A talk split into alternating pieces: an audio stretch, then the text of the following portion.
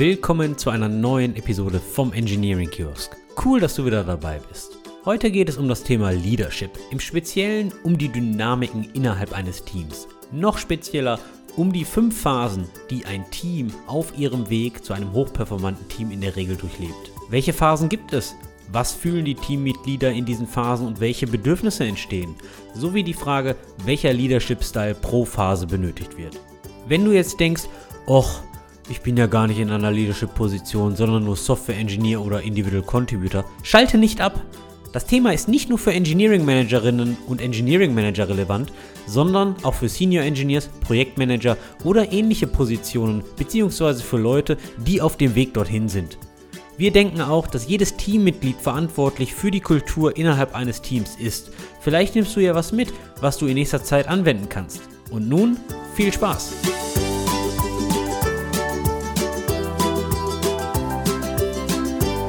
So, Andi, willkommen zu einer neuen Episode Engineering Kiosk.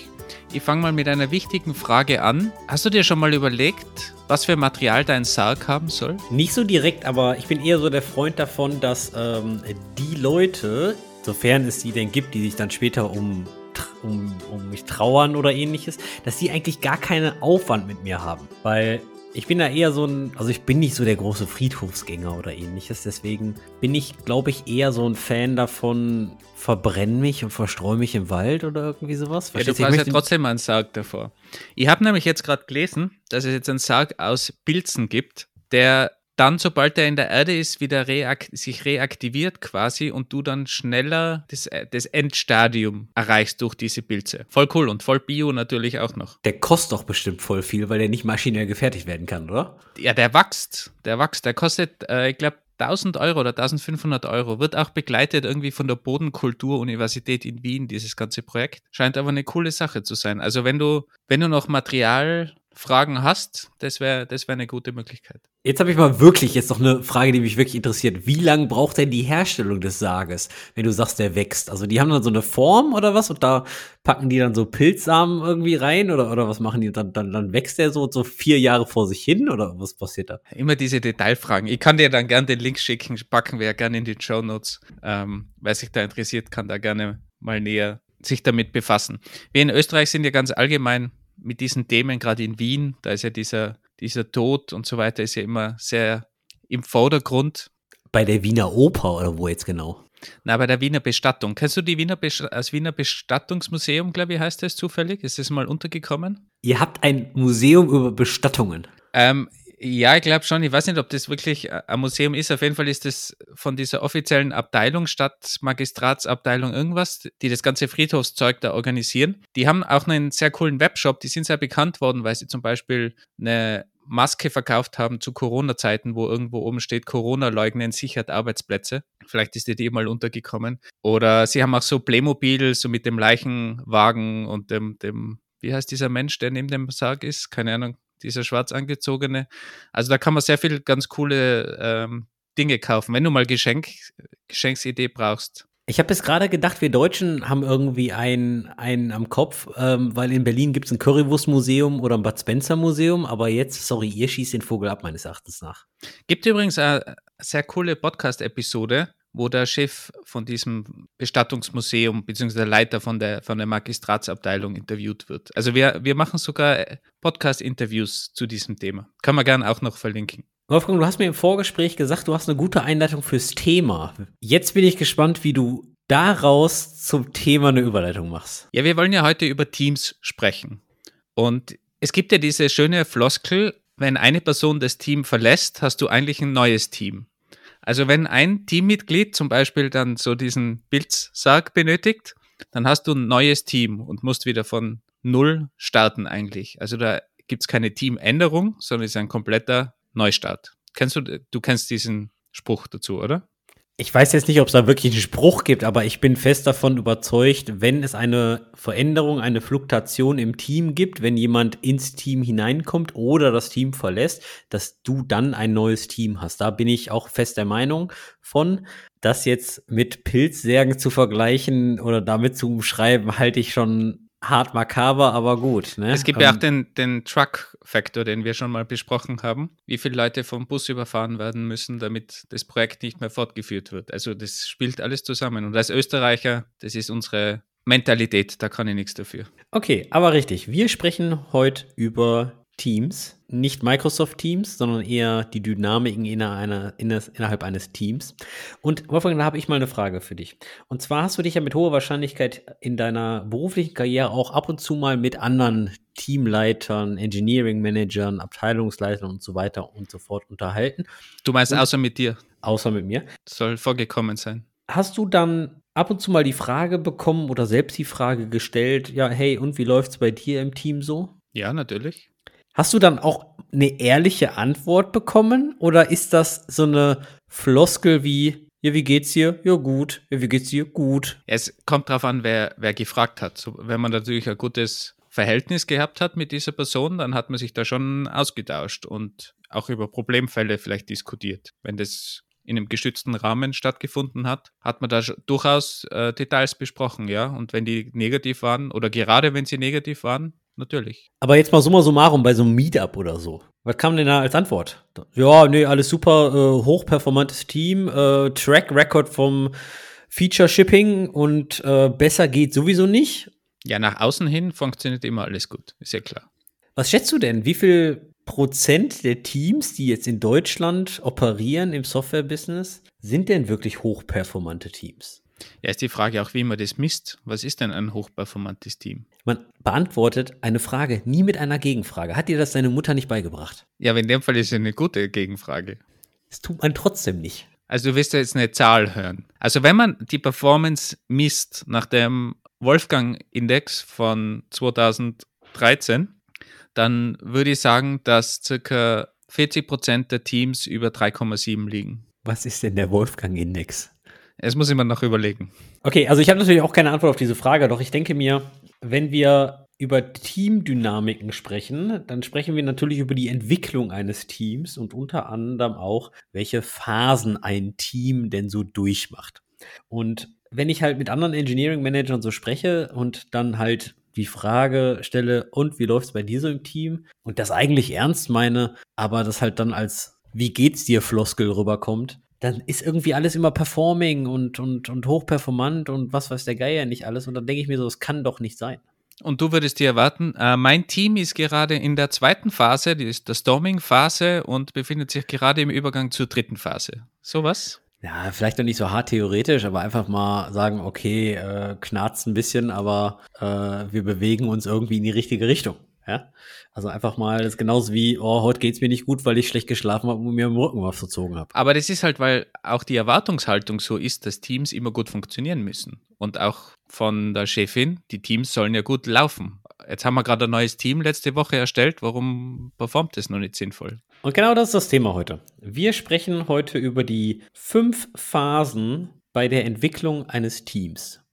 Und warum muss ich das wissen? Was bringen mir diese fünf Phasen? Meines Erachtens nach helfen diese fünf Phasen dir eigentlich zur Erreichung deines eigenen Ziels. Und du bist jetzt der Teamleiter, der Lead Engineer, der Engineering Manager oder Abteilungsleiter. Und meiner Meinung nach sollte dein Ziel sein, dich selbst obsolet zu machen. Also du machst dich selbst überflüssig für deine Abteilung, für dein Team oder ähnliches. Erst wenn du das geschafft hast, hast du einen guten Job gemacht. Also wenn das Team wirklich alleine sich bewegen kann, wenn die Richtung klar ist, aber auch wenn die Personen und die Mitglieder innerhalb des Teams Konflikte lösen können, dann brauchen sie dich nicht mehr, um das vorgegebene Ziel zu erreichen.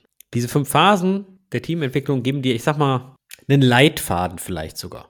Damit kannst du dann mehr oder weniger reflektieren, okay, wie weit bist du denn noch von deinem Ziel entfernt, beziehungsweise was ist denn jetzt benötigt oder was ist notwendig? Ich stehe solchen Modellen eigentlich immer sehr kritisch gegenüber, die irgendwas in fünf Phasen einteilen oder in irgendwas die vier Quadranten oder so irgendwas.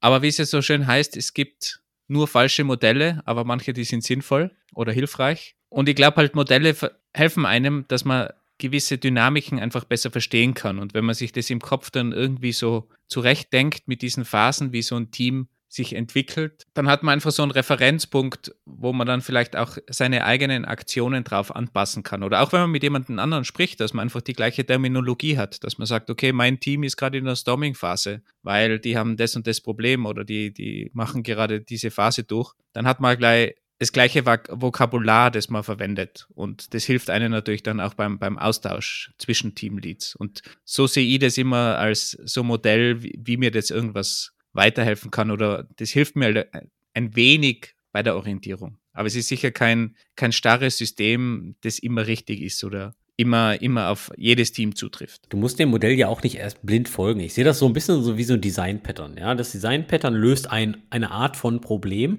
und wie du das dann gegebenenfalls implementierst, da kannst du ja auch von dem Standard abweichen. Ja, von daher würde ich sagen, die Phasen geben dir so eine Art Guideline, ja, so ein Wanderweg vielleicht, ja, ob du dann jetzt aber eine Abkürzung beim Wanderweg nimmst oder vielleicht doch mal bei der Hütte einkehrst und dir ein paar Maß reinknallst, ähm, sagt ja der Wanderweg nicht. Ja? Von Auf welcher Hütte gibt es denn Maß? Auf welchen Hütten bist du unterwegs? Es gibt nur große Bier maximal, das ist ein halber Liter. Maß gibt es doch auf keiner Hütte. Merkst du, wie, wie wenig ich in der Natur bin? Okay, dann, wenn du schon nicht in der Natur bist, dann erklär mal, du hast ja diese ganze Literatur gewälzt von dem guten alten Tuckman. Woher kommt dieses Modell und was sind die fünf Phasen? Also, ganz, ganz, ganz früher, so ungefähr in den 60ern und 70ern, gab es einen amerikanischen Psychologen, der nannte sich Bruce Tuckman. Und äh, der amerikanische Psychologe Bruce Tuckman hat sich der Untersuchung von den Dynamiken von Teams versprochen. Und dieser Mann ist mit fünf Phasen rausgekommen. Und diese fünf Phasen besprechen, ich nenne es mal, oder beschreiben den Werdegang von eigen, von, von Teams. Und das muss jetzt nicht ein Softwareentwicklungsteam sein, das kann jetzt irgendein Team sein. Das kann ein Fußballteam sein oder ein Pfadfinderteam oder was weiß ich nicht. Auf jeden Fall wurde laut der Theorie durchlebt jedes Team mehr oder weniger kürzer oder länger diese fünf Phasen. Und diese fünf Phasen nennen sich wie folgt. Phase 1 ist Forming, das ist so die Einstiegs- und die Findungsphase. Phase 2 ist Storming, das ist dann die, die Auseinandersetzungsphase und Streitphase, die Konfliktphase, wo es so richtig zur Sache geht. Phase 3 wird sie als Norming beschrieben, das ist so die Regelungs- und Übereinkommensphase. Phase 4 ist dann das, was jeder sagt, was man jeder hat. Das ist so die Performing-Phase, ja. Die Arbeits- und die Leistungsphase, wo es so richtig geht, komm, lass den ganzen Kram mal schippen.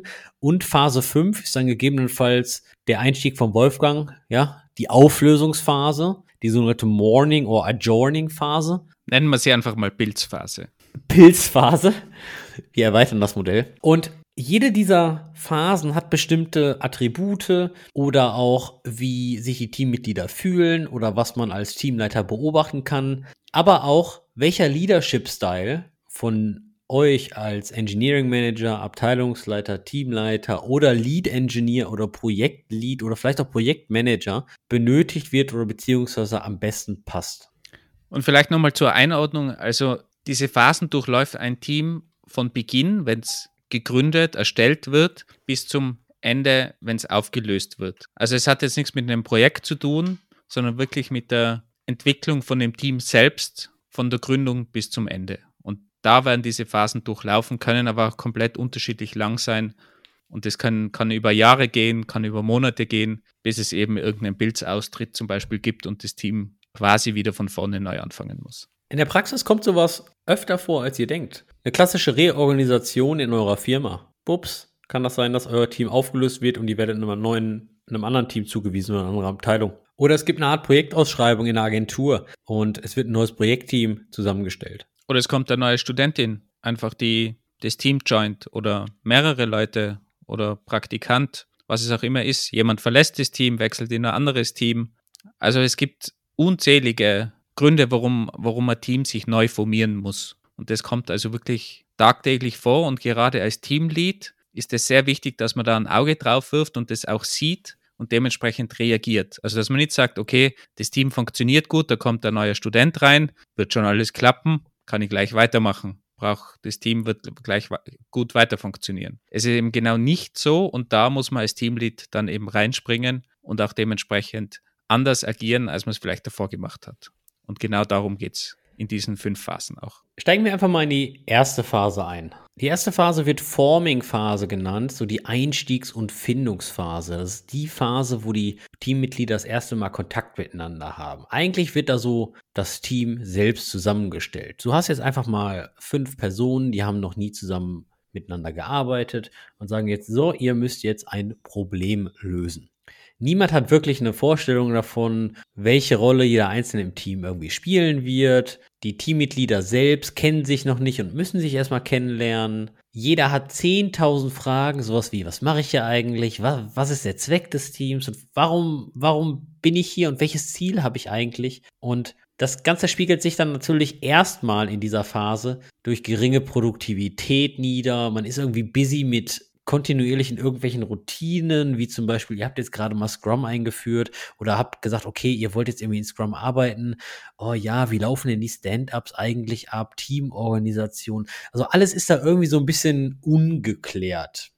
Dennoch ist es so, dass natürlich, wenn man einem neuen Team joint, man ist erstmal voller Optimismus. Man ist stolz darauf, hey, cool, ich wurde für die Gruppe ausgewählt, für das Projekt, meine Skills werden hier benötigt. Aber zeitgleich fragt man sich auch irgendwie, warum bin ich eigentlich hier und was wird eigentlich von mir erwartet? Also, das beste Beispiel dafür ist eine Onboarding-Gruppe zum Beispiel. Wenn man dort reinkommt, dieses Gefühl, was man da hat. Alle sind super optimistisch, sind froh, dass sie da starten können, haben aber keine Ahnung, was sie eigentlich genau tun sollen und was erwartet wird. Genau dieses Gefühl hat man auch, wenn man in einem Team neu startet. Das Standardverhalten von den einzelnen Leuten ist eigentlich, okay, man ist erstmal super höflich, vielleicht sogar sehr ruhig. Man versucht irgendwie so eine Art akzeptables Gruppenverhalten zu etablieren und äh, beobachtet vielleicht auch sehr viel, weil man weiß ja gar nicht, okay, wie reagieren denn die anderen drauf, ja? Man, man versucht irgendwie die ersten Entscheidungen zu treffen oder die ersten Einigungen, wie wir jetzt erstmal ein bisschen weitermachen. Also man, man geht alles immer sehr vorsichtig vor. Seltenst kommt da jemand hin, haut auf den Tisch und sagt so, in die Richtung gehen wir, weil jeder irgendwie das gleiche Bedürfnis hat, erstmal zu wissen, okay, warum bin ich hier? Was ist denn der Auftrag und das Zweck des Teams? Welches Ziel haben wir denn? Und was wird eigentlich von, von uns erwartet? Aber auch, welche, welche Rollen und Verantwortlichkeiten gibt es denn im Team? Wer übernimmt eigentlich was? Also jeder hat so ein bisschen die, die, die gleichen Fragen und ist deswegen halt viele nehmen sich dann da auch erstmal zurück, was, was auch völlig okay ist, weil du bist in einer neuen Gruppe von Menschen und keine Ahnung, wie die Menschen sich verhalten. Das wird natürlich auch unglaublich schwierig, sofern das äh, Menschen aus verschiedenen Kulturen sind und nicht nur zum Beispiel nur aus Deutschland oder nur aus Österreich, dann, dann wird dieses Problem natürlich größer oder diese Herausforderung. Es reicht schon Deutschland und Österreich als Herausforderung. Und darum braucht es auch jemanden, der das Ganze leitet und da auch stark involviert ist. Und in dem Fall ist es einfach der Lead. Es braucht dann starken Leadership-Style, der sich um die Dinge kümmert. Kümmern in diesem Kontext heißt wirklich Direktion geben. Ja, also in, in dem Style ist das jetzt gar nicht verkehrt, ganz klar anzusagen, wir gehen jetzt nach links. Ja, und dass der, dass der Teamleiter oder der Lead Engineer oder der Projektmanager wirklich die Entscheidungen trifft und der Gruppe sagt, was zu tun ist. In diesem Kontext, in dieser ersten Phase, in der Forming-Phase, ist es von Vorteil, ganz klare Grenzen zu setzen, die ersten Entscheidungen zu setzen, aber auch zu erklären, warum man diese Entscheidung so trifft und wirklich, man kann wirklich fast sagen, das Team wirklich aktiv leitet und auch Ziele setzt, weil das Team ist noch nicht bereit, von sich aus in irgendeiner Form Ziele zu definieren in dieser Phase, weil da einfach zu viel noch unklar ist. Das heißt, es ist auch ganz viel Information geben, Input geben und eventuell eben auch schon ein Ziel setzen, wo soll die Reise denn hingehen, damit diese Klarheit im Team dann einfach genutzt werden kann, um in die nächste Phase zu kommen, um mal überhaupt anzufangen und zu starten. In der Regel habt ihr als Teamleiter sowieso mehr Kontext, mehr Input. Ihr wurdet sehr wahrscheinlich von eurem Vorgesetzten oder auch von eurer Vorgesetzten bereits ein paar Wochen vorher informiert, dass eine Reorganisation stattfindet, dass ein neues Projekt kommt und ihr vielleicht sogar habt ihr das Team zusammengestellt. Das bedeutet, ihr habt den kompletten Kontext, den müsst ihr natürlich weitergeben. Und somit müsst ihr natürlich die erste Richtung vorgeben für das Team, damit das Team sich darauf fokussieren kann, sich untereinander einmal kennenzulernen und die ersten Fragen beantwortet zu haben. Wenn es dann alles ein bisschen klarer wird, dann geht das Team in die zweite Phase, und zwar die Storming-Phase, also auch genannt Auseinandersetzungs- und Streitphase, also da, wo die ersten Konflikte eigentlich entstehen. Das passiert eigentlich dann, wenn begonnen wird zu arbeiten. Also wenn das Ziel klar ist, relativ klar, und dann mal losgelegt wird, weil dann entstehen die ersten Konflikte. Wie machen wir irgendwas? Wie lösen wir denn ein Projekt? Und dann sind die Charaktere eben nicht mehr zurückhaltend, sondern fangen das erste Mal an, auch wirklich ihre Meinung zu sagen. Und dann hat man natürlich automatisch Konflikte. Meines Erachtens nach geht es da richtig zur Sache. Ja? Da habe ich ab und zu mal das Gefühl, da kommen so ein bisschen die Tiere wieder aus uns raus. Ja? Da wo die ganzen Leute sagen, okay, was ist denn jetzt eigentlich meine Position in der Gruppe? Ja? Ich bin jetzt hier der stärkere Charakter. Da kann es halt mal wirklich so zwischen Wettbewerb und Konflikte zwischen Teammitgliedern kommen. Ja? Wirklich zwischenmenschliche Konflikte treten an die Oberfläche und ähm, wer, wer zeigt jetzt Dominanz? Jedes einzelne Teammitglied versucht halt wirklich, sich in Beziehung zu anderen zu setzen und sagt, okay, ich bin besser als der oder nee, hm, da bin ich nicht so schwach. Hm, hm, hm. Und äh, ab und zu kann das echt unschön werden. Ähm, man liest sogar im Internet hier und da mal von äh, Verletzungen eines sogenannten Code of Conducts oder ähnliches. Kann es dann auch etwas lauter werden. Bin ich natürlich überhaupt kein Fan von und ähm, ich hoffe, keiner von euch äh, geht da zu weit, ähm, sondern in dieser Phase ist halt ganz viel Toleranz und auch Geduld gefragt. Aber die, die Phase kann halt echt schmerzhaft sein, meines, äh, meines Erachtens. Und sie ist auch natürlich überhaupt nicht produktiv, weil sich Entscheidungen einfach extrem lang rauszögern, weil man eben diese Konfliktbewältigung auch in den Entscheidungsprozessen drin hat, dass man eben mit Leuten streitet, dass man sich nicht entscheiden kann. Und dadurch verzögert sich das natürlich und die Produktivität leidet natürlich auch darunter, weil einfach nichts weitergeht. Aber ganz wichtig, diese Phase braucht es für ein sinnvolles Team. Man kann natürlich probieren, diese Phase zu verkürzen, aber sie ist natürlich in irgendeiner Form nötig. Und vor allem, wenn die Leute sich überhaupt nicht kennen von dem Team, die Teammitglieder, dann dauert die einfach länger. Wenn jetzt nur ein neues Teammitglied dazukommt oder eines weggeht, kann das natürlich wesentlich schneller sein. Aber im Normalfall braucht es in irgendeiner Form diese Phase, um die Rangordnung herzustellen, um die Positionen auch genau festzulegen, wer macht was, wer hat welches Spezialgebiet. Also Rangordnung klingt natürlich sehr negativ, einfach, aber einfach die, die Positionen wie in einer Fußballmannschaft festlegen.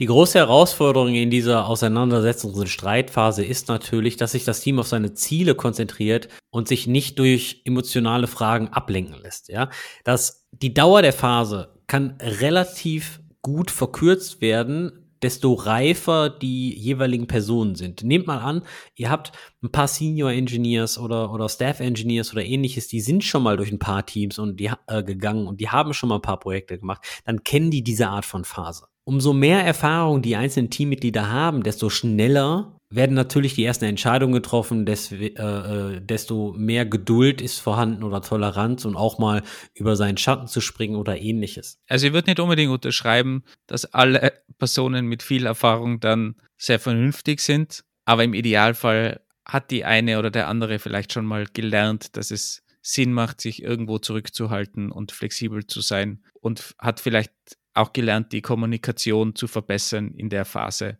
Aber es gibt auch sehr seniorige Leute, die absolute Streithähne sind und das macht dann vielleicht auch einen guten Senior aus, wenn er das eben gut beherrscht, dass er über so eine Phase schnell drüber kommt im Team. Kommunikation ist ein super Stichwort. Jeder der Teammitglieder wird sich dann fragen, okay, wie offen kann ich denn jetzt hier in dieser Gruppe sein? Was sind die Risiken, aber auch die Benefits, wenn ich offen kommuniziere oder mich ein bisschen mehr geschlossen halte? Oder man stellt sich auch die Fragen, okay, gehe ich denn mit einher mit dem, mit dem Sinn und Zweck des Teams oder auch mit der Art und Weise, wie wir Probleme lösen? Und diese Fragen wird sich da jeder ähm, stellen und dann abhängig davon, welche Rollen sich wie etablieren, für sich selbst beantworten. Denn in dieser Phase kommt es wirklich gegeben, kommt es wirklich zu Machtkämpfen, zu Zusammenstößen. Durch den mangelnden ersten Konsens ist natürlich auch mangelnder Fortschritt geht da einher, wie der Wolfgang schon sagte, das ist halt nicht wirklich produktiv.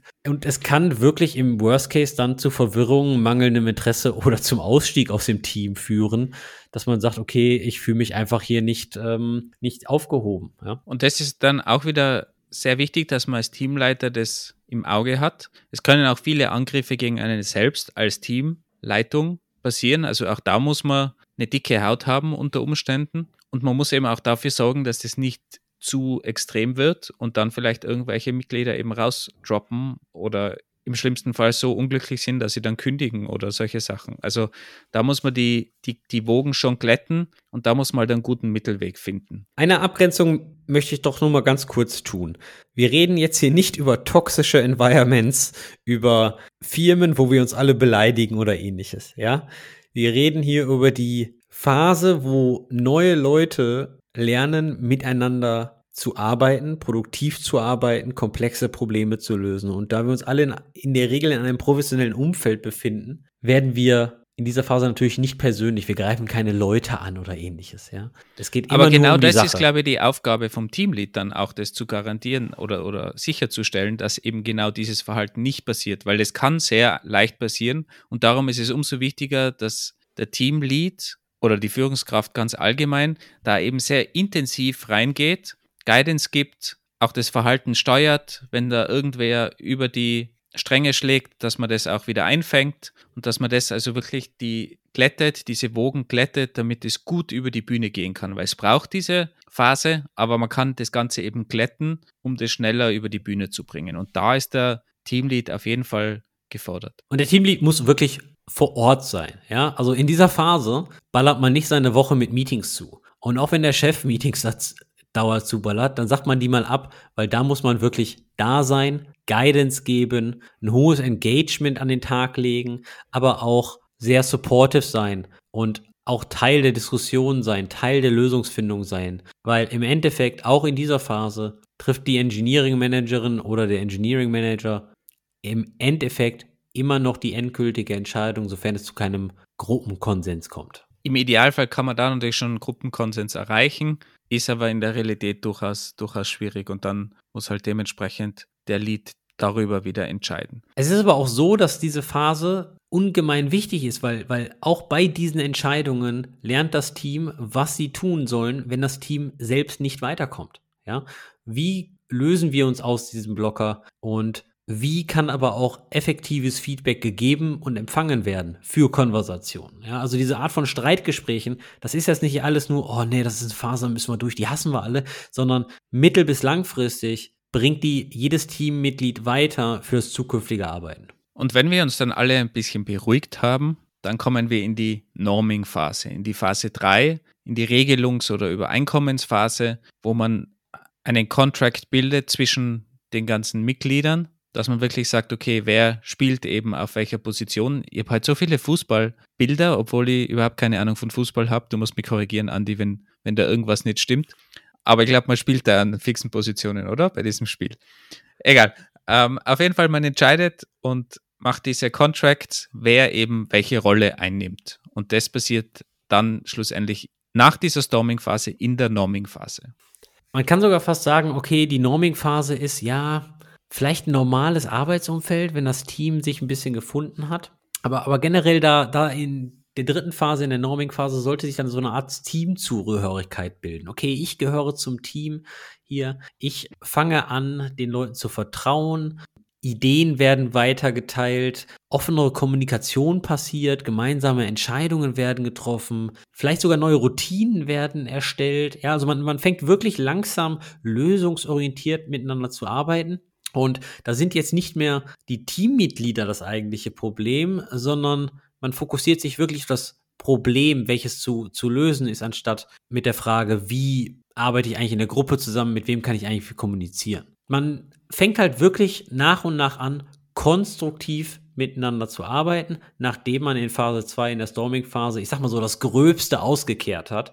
Und das Gröbste ist halt wirklich so diese, diese Startphasen. Ja, wie, wie planen wir, ähm, wer hat welche Rolle, wer hat welche Fähigkeiten und so weiter und so fort. Nachdem das alles geklärt ist, dann fangen wir langsam an, mal so ein bisschen zu arbeiten. Das bedeutet natürlich auch, dass diese Phase deutlich produktiver wird, ja, weil wir haben ja schon ein paar Probleme gelöst, wir haben ja schon ein paar Hürden gemeistert. Und da können wir uns dann jetzt auf das wirkliche Problem, auf das wirkliche Ziel des Teams fokussieren.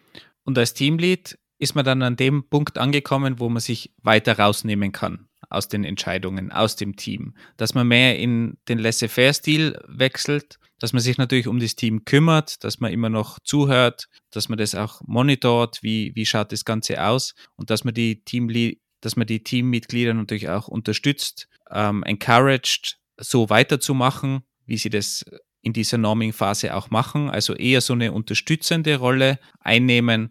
Man kann natürlich noch Diskussionen anregen und so ein bisschen anleiten, aber man nimmt sich immer weiter zurück, weil das Team jetzt sich eben gefunden hat und seinen Rhythmus gefunden hat und auch eine klare, klare Rollenverteilung. Und dadurch ist der Lead eben nicht mehr so wichtig, dass der in jeden Entscheidungsschritt eingebunden ist und ständig im Team in irgendeiner Form involviert ist. Ja, da würde ich, ob ich da genau so mitgehen würde, weiß ich jetzt auch nicht, ja. Also ich meine, du hast mich halt voll bei dem Leadership-Style laissez-faire, ja. Das, da, da, da bin ich voll dabei. Aber man muss ja schon sagen, es ist ja schon ein harter Cut zwischen dem äh, Leadership-Style von Phase 1, Forming, und Phase 2 Storming. Bei Phase 1 war es sehr, sehr hart direktiv bei Phase 2 war es sehr intensiv, Guidance geben, immer noch die endgültigen Entscheidungen treffen. Und jetzt bei 3 hört sich das so an, okay, äh, äh laissez-faire, okay, ich, ich ziehe mich einfach zurück und lass mal machen. So ist das meines Erachtens nach nicht. Meines Erachtens nach tritt man ein bisschen, bisschen in den Hintergrund und lässt mehr Raum für das Team. Und ich, ich, ich vergleiche das immer so ein bisschen wie, wie soll ich das sagen? Es hört sich jetzt total hart an, aber wie so ein Puppenspieler, ja? Weil im Endeffekt ziehst du die Zügel im Hintergrund, ja. Du hörst natürlich sehr viel zu, du bist natürlich Teil von sehr vielen Diskussionen und wie du schon sagtest, encourage die Leute, aber dadurch gibst du denen natürlich auch eine Art von Management Coaching, ja. Du gibst denen natürlich auch eine Art von, von Leadership Skills, dass die Probleme jetzt mal langsam gelöst werden müssen und du sagst dann, hey, ja, ich komme mal nicht weiter, ja, aber hast du denn schon den Weg pro, äh, probiert? Oh nein, mache ich mal, flupp und dann geht das Teammitglied wieder zum Team, probiert einen anderen Weg und kommt zurück. Ja, super, das, das war's. Ne? Also du, du, du kontrollierst halt schon die ganze Sache. Ich rede nicht von Micromanaging, ganz und gar nicht, aber ich rede halt schon so ein bisschen, ja, vielleicht Puppenspieler. Ja, das bedeutet, du trittst mehr und mehr in den Hintergrund und lässt wirklich mehr Freiraum für, für die Teammitglieder und äh, dass die sich auch mal entfalten können. Der gute Tuckman würde sich jetzt in seinem Bildsarg umdrehen garantiert, wenn du laissez-faire mit Puppenspieler vergleichst und wie du kontrollierst. Aber nennen wir es mal Coaching, da, da sind wir auf äh, einer, einer Linie. Ja, man muss auf jeden Fall mehr coachen und schon noch involviert sein, aber man kann sich immer mehr rausnehmen. Aber man ist so, sicher noch nicht auf einem absoluten laissez-faire-Style. Ja, genau. Und vielleicht, vielleicht wollte ich das genau sagen, weil ich denke, das haben wir noch gar nicht besprochen. Es ist ja nicht so, als kann man nur von Phase 2 auf Phase 3 gehen und dann von Phase 3 auf Phase 4. Die ganze Thematik kann natürlich wieder umschwappen, dass man auch wieder zurückfällt, ja. Dass man zum Beispiel, da gab irgendeine Veränderung und irgendwie sind manche Themen doch noch nicht ganz so gut geklärt worden. Dann heißt das natürlich, okay, man kann auch von der Norming-Phase wieder zurück in Phase 2 rutschen, wo dann wieder richtig viel äh, Konflikt und, und, und Tobabo im, im Team ist. Ja, also deswegen, deswegen meine ich so komplett nach der, nach der offensichtlichen Konfliktphase in die, in die Laissez-faire-Schiene zu rutschen, in die hundertprozentige Laissez-faire, finde ich immer ein bisschen schwierig oder beziehungsweise herausfordernd. Auf jeden Fall Puppenspieler und Leadership-Style sollten meiner Meinung nach in einem Satz vorkommen.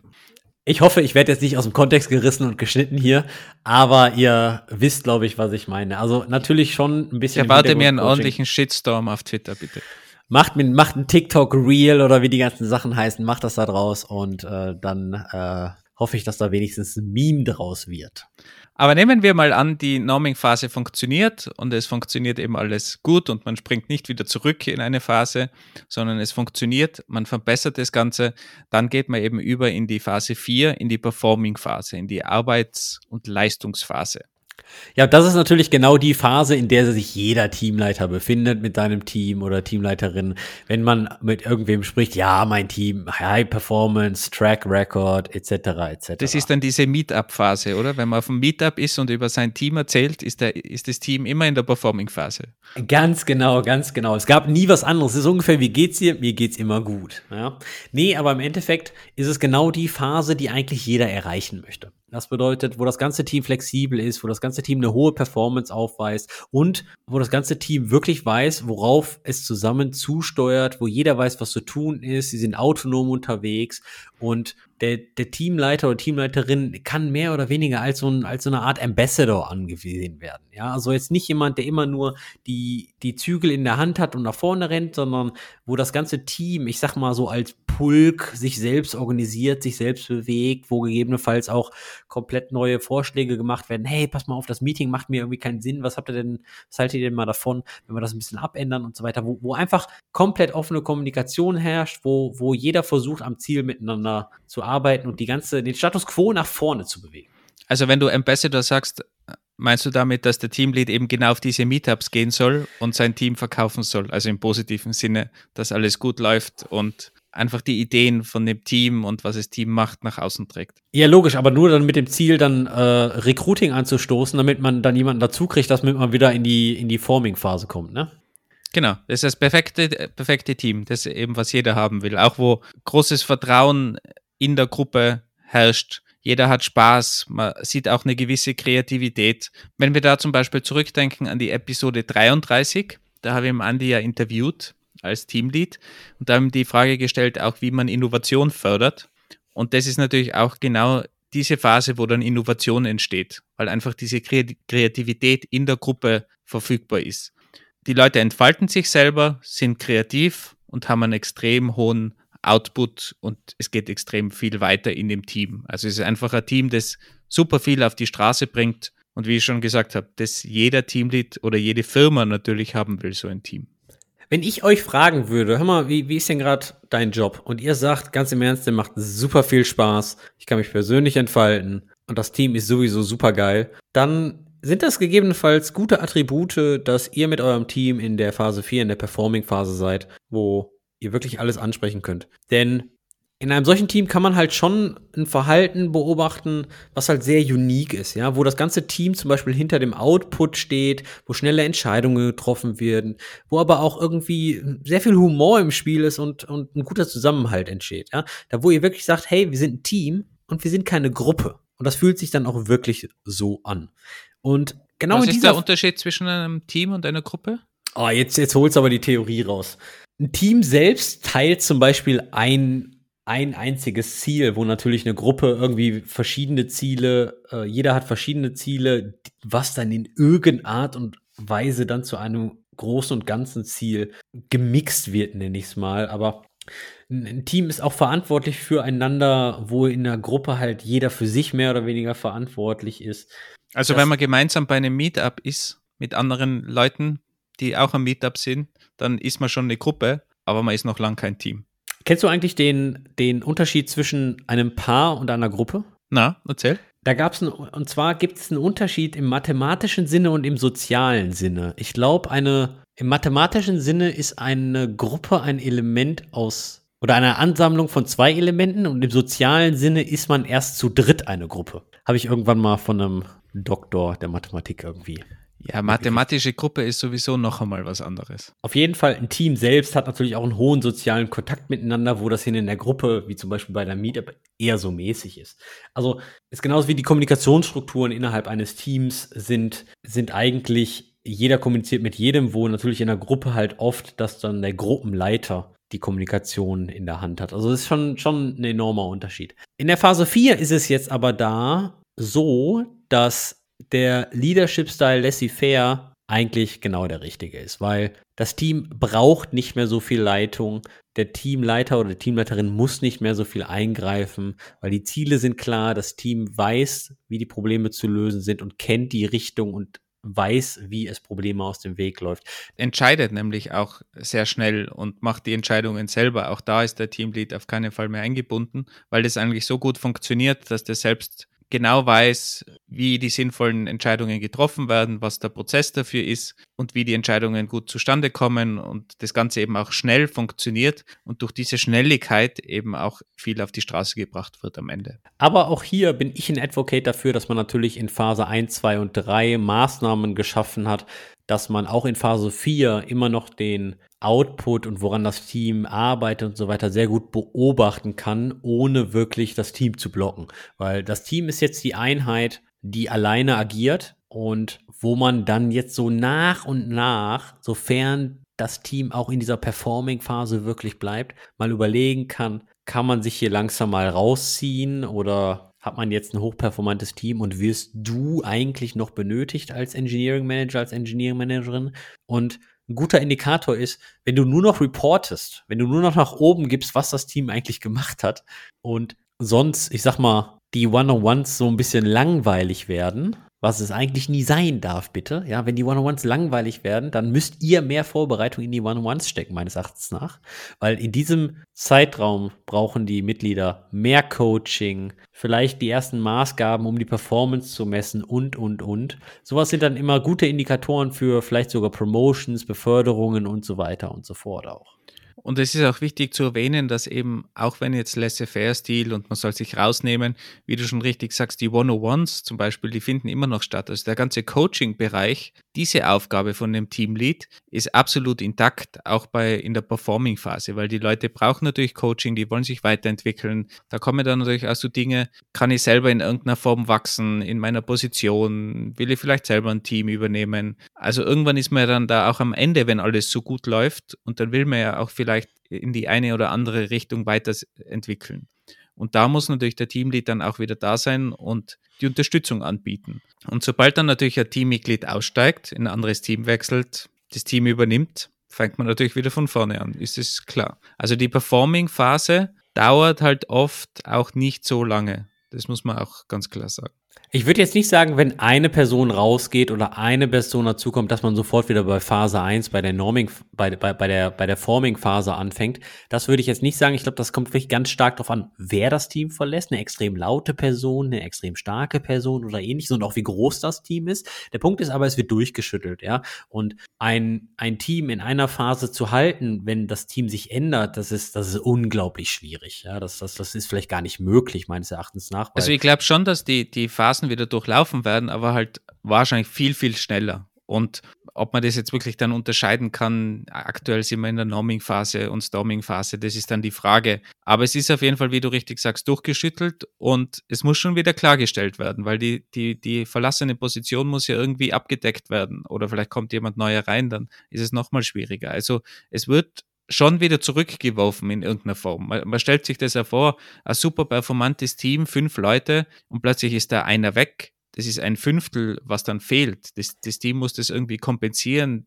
Derjenige war vielleicht extrem humorvoll und jetzt fehlt diese humorvolle Person im Team. Also das ist gar nicht so leicht zu, zu verkraften, wie man sich das vielleicht vorstellen würde, wenn das wirklich eine Schlüsselposition war. Also Flachwitze erzählen könnte ich auch, ja. Also das würde ich, würde ich hinkriegen. Humor habe ich gesagt, nicht Flachwitze erzählen. Aber der Wolfgang sagte auch gerade, diese Phasen halten nicht super lange. Was natürlich schon wichtig zu erwähnen ist, dass so eine Performing-Phase ist natürlich der heilige Gral, ja. Und die, die hat man nicht einmal und dann bleibt die, sondern man muss sich halt schon ein bisschen umsehen, was halt links und rechts von einem passiert. Wie verändert sich die Firma? Wie verändert sich der Markt?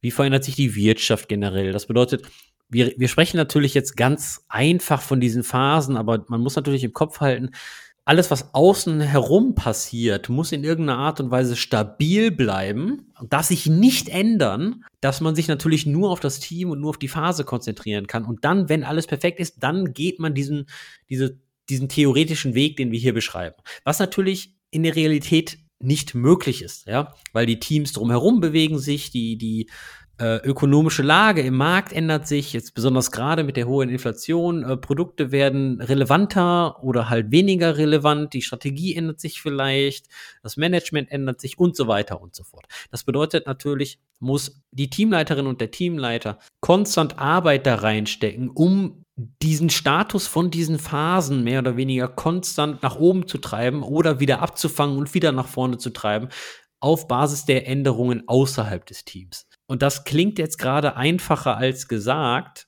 Äh, nee, das ist richtig harte Arbeit, weil man weiß ja nie, was geändert wird. Und ab und zu schüttelt eine neue Strategie oder eine, Re eine Reorg in eurer Firma das ganze Team durch, weil das, weil die Mission und die Vision dann auf einmal nicht mehr stimmt. Deswegen benötigt der Leadership-Style laissez-faire, ja. Mir ist aber sehr wichtig, das heißt nicht zurücklehnen, Füße auf den Tisch und acht Stunden Candy Crush spielen. Oder du willst ja nur wieder deine Puppenspieler-Schnüre da haben. Nein. Nochmal ganz kurz wegen den Puppenspielern. Natürlich reden wir über Menschen und so weiter und so fort. Also, also man, man, man möchte keine Menschen ändern und man möchte sie auch nicht kontrollieren, ganz und gar nicht, sondern es ist einfach nur eine Analogie. Bitte. Heute sind wir eh schon auf der Sargschiene, da ist eh schon alles verloren. Aber kommen wir mal zur, zur letzten Phase, Phase 5, Morning oder Adjourning. Spricht man das so aus? Auf jeden Fall die Auslösungsphase. Auslösung? Wer wird denn ah, hier ausgelöst? Also, sorry, Auflösung. Also so wie der Bildsarg sich auflöst unter der Erde, die Auflösungsphase. Und die ist gar nicht zu unterschätzen. Man vergisst die immer, aber auch der Teamlead ist dort gefordert. Ja, generell geht es da um die Phase, wenn das Team einfach selbst aufgelöst wird. Ja, das kann unterschiedliche Gründe haben, eine Reorganisation, ähm, die Firma ist insolvent oder man arbeitet einfach in einer Agentur und hat das Projekt jetzt einfach abgeschlossen. Ja, das hatte einen definierten Anfang und ein definiertes Ende. Und das ist natürlich dann sehr schade, weil man ist natürlich zusammen durch äh, diese vier Phasen gegangen bis hin zum Heiligen Gral, zu der Performing-Phase, wo, wo alles geklappt hat, wo alles gestimmt hat. Hoffentlich zumindest. Hoffentlich. Und ja, dann wird auf einmal das Team ausgelöst, äh, nicht ausgelöst. Jetzt sagst du auch schon ausgelöst. Dann wird das Team natürlich aufgelöst. Und da trauert man halt schon so ein bisschen. Ne? Man vermisst die anderen Teammitglieder, weil man hat ja auch eine ganze Menge durchgemacht. Ja, man hat äh, sehr viel Energie da reingepackt, sich auf eine Technologie zu einigen, auf einen Cloud-Provider, auf eine Codestruktur und so weiter und so fort. Und also die anderen Teammitglieder gehen einem ab, wie wir in Österreich sagen. In Deutschland sagt man, mir geht einer ab, wenn na, mir gehen die Teammitglieder ab. Andi, jetzt hast du so viel Österreich schon gelernt. Was heißt das? Ich, ich habe keine Ahnung. Ernsthaft nicht. Ich, du, du isst ja immer noch Kaiserschmarrn mit Rosinen. Also verstehst du, ich verstehe dich ja bis heute nicht. Also, wenn man die Teammitglieder vermisst, gehen sie einem ab. Ah, okay, okay. Also man vermisst die anderen Teammitglieder. In Österreich, sie gehen einem ab. Das Team geht einem ab. Man, man vermisst ihn natürlich, wenn man ein Vertrauen aufgebaut hat. Man, weil man durch, ich sag mal so auf gut Deutsch, zwischen, durch, durch dick und dünn gegangen ist. Ne? Und das kann natürlich auch dazu führen, dass man nicht mehr mit anderen Leuten zusammenarbeiten möchte, weil man natürlich sich an die, an die, an die vorherige Zeit zurücksehnt. Also gerade wenn dann die Leute in ein anderes Team wechseln, ist es dann durchaus eine Herausforderung in der Forming-Phase, weil diejenigen vielleicht einfach sagen, okay, das wird nie mehr so gut, das Team funktioniert nicht und sehen nur die negativen Dinge. Also auch da braucht es unter Umständen ein bisschen Zeit, beziehungsweise, was natürlich auch immer super ist in dieser Auflösungsphase, dass man als Teamlead sich darum kümmert, eine ordentliche Abschlussparty zu machen, irgendwie einen offiziellen Abschluss macht, damit sich eben alle irgendwie mit diesem Abschluss anfreunden können und dann offiziellen Abschluss finden. Und da eignen sich natürlich solche Farewell-Partys, Abschlusspartys. Auch wenn jemand das Team verlässt, sollte man das ja irgendwie machen, nochmal Danke sagen. Äh, vielleicht auch ein kleines Geschenk, was es auch immer ist, aber dass man da wirklich in einem offiziellen Rahmen dem Team nochmal Danke sagt und einen Abschlussstrich oder einen Schlussstrich unter dieses ganze Kapitel setzt. Und das ist natürlich auf jeden Fall Aufgabe von der Teamleiterin oder dem Teamleiter. Jetzt ist es natürlich so, jetzt haben wir die theoretische psychologische Dynamik zwischen Teammitgliedern und eines Teams so ein bisschen beschrieben. Und ich frage mich halt, muss wirklich jedes Team durch all diese Phasen durch? Ja, da sind wir wieder bei dem Punkt, ob ein Modell immer stimmt. Ich glaube, es ist eine Anleitung. Im Endeffekt, man kann jetzt darüber diskutieren, ob es wichtig ist, ob jetzt da ein Team durch alle Phasen läuft oder nicht keine Ahnung, was in der Literatur wirklich steht. Ich glaube, am Ende ist es einfach wichtig, dass man dieses Modell im Kopf hat und dementsprechend reagieren kann, wenn man eine Phase erkennt. Und wenn da eine Phase jetzt einfach so kurz ist, dass man die überspringt oder dass, die, dass man die nicht wahrnimmt, dann ist es auch okay. Aber es hilft halt, es gibt so, es gibt einem einfach ein Tool an die Hand, das man verwenden kann, um sein eigenes Handeln als Teamlead zum Beispiel einfach zu beeinflussen und dementsprechend auszurichten. Und das ist für mich viel wichtiger, als zu sagen, okay, geht man wirklich durch jede Phase, muss man die jede Phase erkennen, sondern es ist ein hilfreiches Tool, um die Teamentwicklung zu verstehen, aber mehr ist es auch nicht, für mich zumindest. Der Wolfgang hatte in der Episode auch öfters mal erwähnt, und jetzt sind wir in Phase 3 und danach sind wir in Phase 4. Stellt euch das jetzt nicht so vor, ihr geht Freitag von der Arbeit nach Hause und am Wochenende seid ihr dann in Phase 4. Das ist jetzt nicht so, wir sind jetzt im nächsten Level oder ähnliches, sondern das ist alles ein, ein, ein fließender Prozess. Man, man kann gar nicht so wirklich 100% sagen, wann der Zeitpunkt war, welche Phase man wie wo übersprungen hat. Und es ist jetzt auch nicht so, als ist kommuniziert das Team effektiv, oh ja, ich werde mir gerade bewusst, wir sind jetzt gerade voll in Phase 2. Wir sind gerade in der Storming-Phase. Wir müssen uns jetzt hier kebbeln. Nee, das hilft einfach nur als psychologisches Modell, um ein bisschen Guidance zu geben und ist auch nicht der heilige Gral. Ja?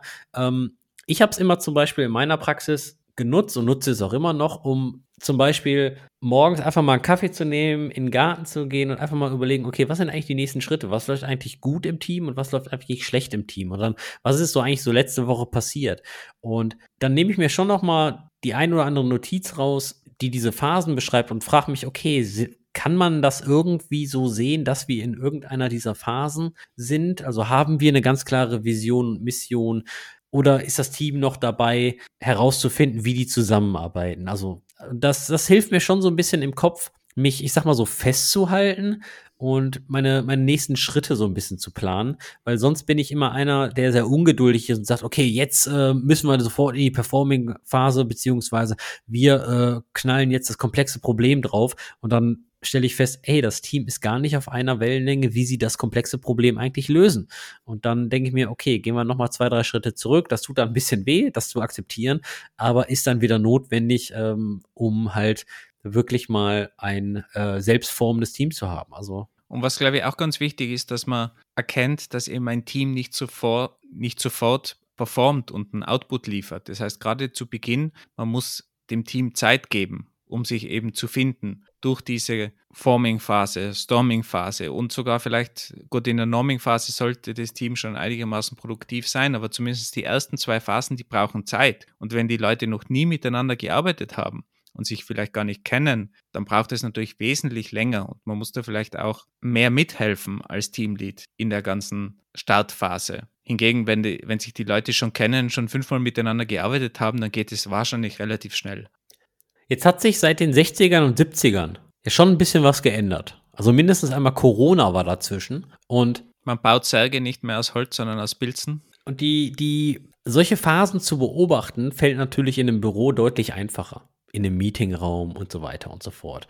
Man kriegt so ein bisschen mit, was die Personen bei der Kaffeemaschine bequatschen. Was denkst du denn, wie verhalten sich diese Phasen und diese Teamdynamiken in einem Remote-Setup? Ich glaube, dass die Gefahr ist, dass sich diese Phasen auch gerne verschleppen. Dass man vielleicht schon glaubt, man ist produktiv, man hat die Position gefunden, es läuft alles und dann wird man wieder zurückgeworfen, weil einfach wesentlich weniger Kommunikation passiert. Und wenn man die Phasen vielleicht nicht gut durchlebt hat, dann fällt man halt eher wieder in eine Phase zurück, weil man eben dann wieder einen großen Konflikt im Team hat. Und ich könnte mir vorstellen, dass das einfach durch die fehlende physische Präsenz und das ständige Zusammensein, dass das durchaus schwieriger wird. Was ist deine Erfahrung? Ich arbeite remote, ich arbeite in einem Remote-Team, ich arbeite an einem neuen Remote-Team, was so vorher auch noch nicht zusammengearbeitet hat. Das bedeutet, eigentlich bin ich so das Exempel für diese Theorie hier jetzt gerade. Und meiner Erfahrung nach ist es in einem 100% Remote-Setup ist es enorm schwierig, sowas wirklich hinzukriegen, weil das erfordert sehr viel Disziplin von jedem Einzelnen, besonders sich in Meetings über solche Themen zu unterhalten. Was wir aber gemacht haben, ist, wir hatten schon zwei, drei Offsites, wo wir uns eine Woche mal in Helsinki oder in Berlin getroffen haben und dann eine Woche in so einen Coworking Space eingesperrt haben und dann natürlich sehr viel Themen dieser Art klären konnten. Also wirklich mit physischer Präsenz. Was das Arbeiten dann wenn man wieder zu Hause ist im Remote-Setup, deutlich einfacher macht, ja, weil die Leute kennen sich. Es ist wirklich, wirklich, wirklich faszinierend, wenn man sich diese Theorien hier mal durchliest und wirklich, okay, das Verhalten beobachtet und welches, welche Bedürfnisse die Teammitglieder haben und das mal reflektiert, wenn man jetzt in einem Remote-Team ist und dann Offsite in einem Coworking Space hat in, für eine Woche oder ähnliches dann wieder zurückgeht. Die Leute vertrauen sich wirklich mehr. Die kommunizieren ganz anders. Sie haben wirklich mal Zeit, sich vor ein Whiteboard zu setzen und verschiedene Diagramme durchzugehen, was natürlich viel einfacher von der Hand geht, weil man einen Stift in der Hand hat. Man kann mal kurz was wegwischen. Geht auch alles online mit Miro und, und Google Whiteboard, Jamboard und wie sie alle heißen. Aber es ist halt einfach nicht dasselbe. Genauso wie eine Retrospektive online nicht dasselbe ist wie in einem Büro oder in einem Coworking Space, als wenn man haptisch ein paar Post-its an eine Glasscheibe legt. Und auch wenn ich diesen Job schon ein paar Jahre mache, es fasziniert mich immer wieder, wie nah doch diese Phasen an der Realität sind. Ja, das kann ich auch definitiv bezeugen. Also diese Phasen, die habe ich schon auch oft erlebt und durchlebt und das eine Mal besser, das andere Mal schlechter durchlebt oder gesteuert. Aber man bekommt ja dann auch ein besseres Gefühl dafür. Und das Gefühl ist halt, glaube ich, online auch nochmal schwieriger zu haben. Aber da ist man als Teamlead auch nochmal mehr gefordert, dass man vielleicht auch härter durch diese ganzen Phasen sinnvoll durchsteuert und vielleicht auch besser unterstützt, dass man halt auch gewisse Spiele macht, gewisse Fragen stellt, dass man da einfach auch die Phasen besser abschließen kann, damit man eben nicht wieder in Phasen zurückfällt. Jetzt ist es natürlich so, dass Wolfgang und ich diese ganzen Phasen und Teamdynamiken innerhalb von 50, 60, 70 Minuten durchgesprochen haben.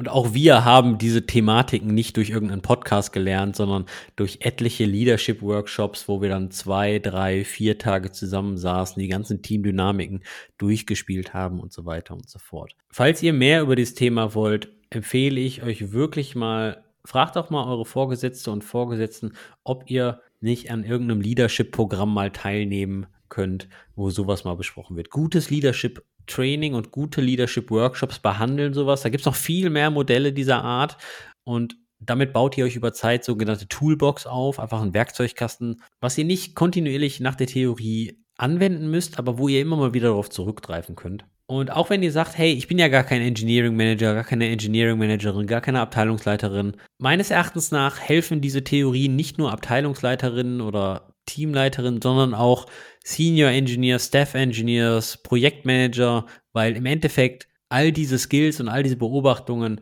helfen euch, wenn ihr irgendwas leitet. Sei es ein Projekt aus technischer Sicht, sei es das Management eines Projektes oder, oder, oder. Fragt einfach mal nach, ob ihr in diese Richtung nicht einen Workshop haben könnt. Und falls ihr Feedback für uns habt oder noch andere Ideen oder Meinungen, ob ihr glaubt, dass Tuckman ganz falsch gelegen ist, dann schreibt uns auf Twitter in gkiosk oder an stetisch at engineeringkiosk.dev.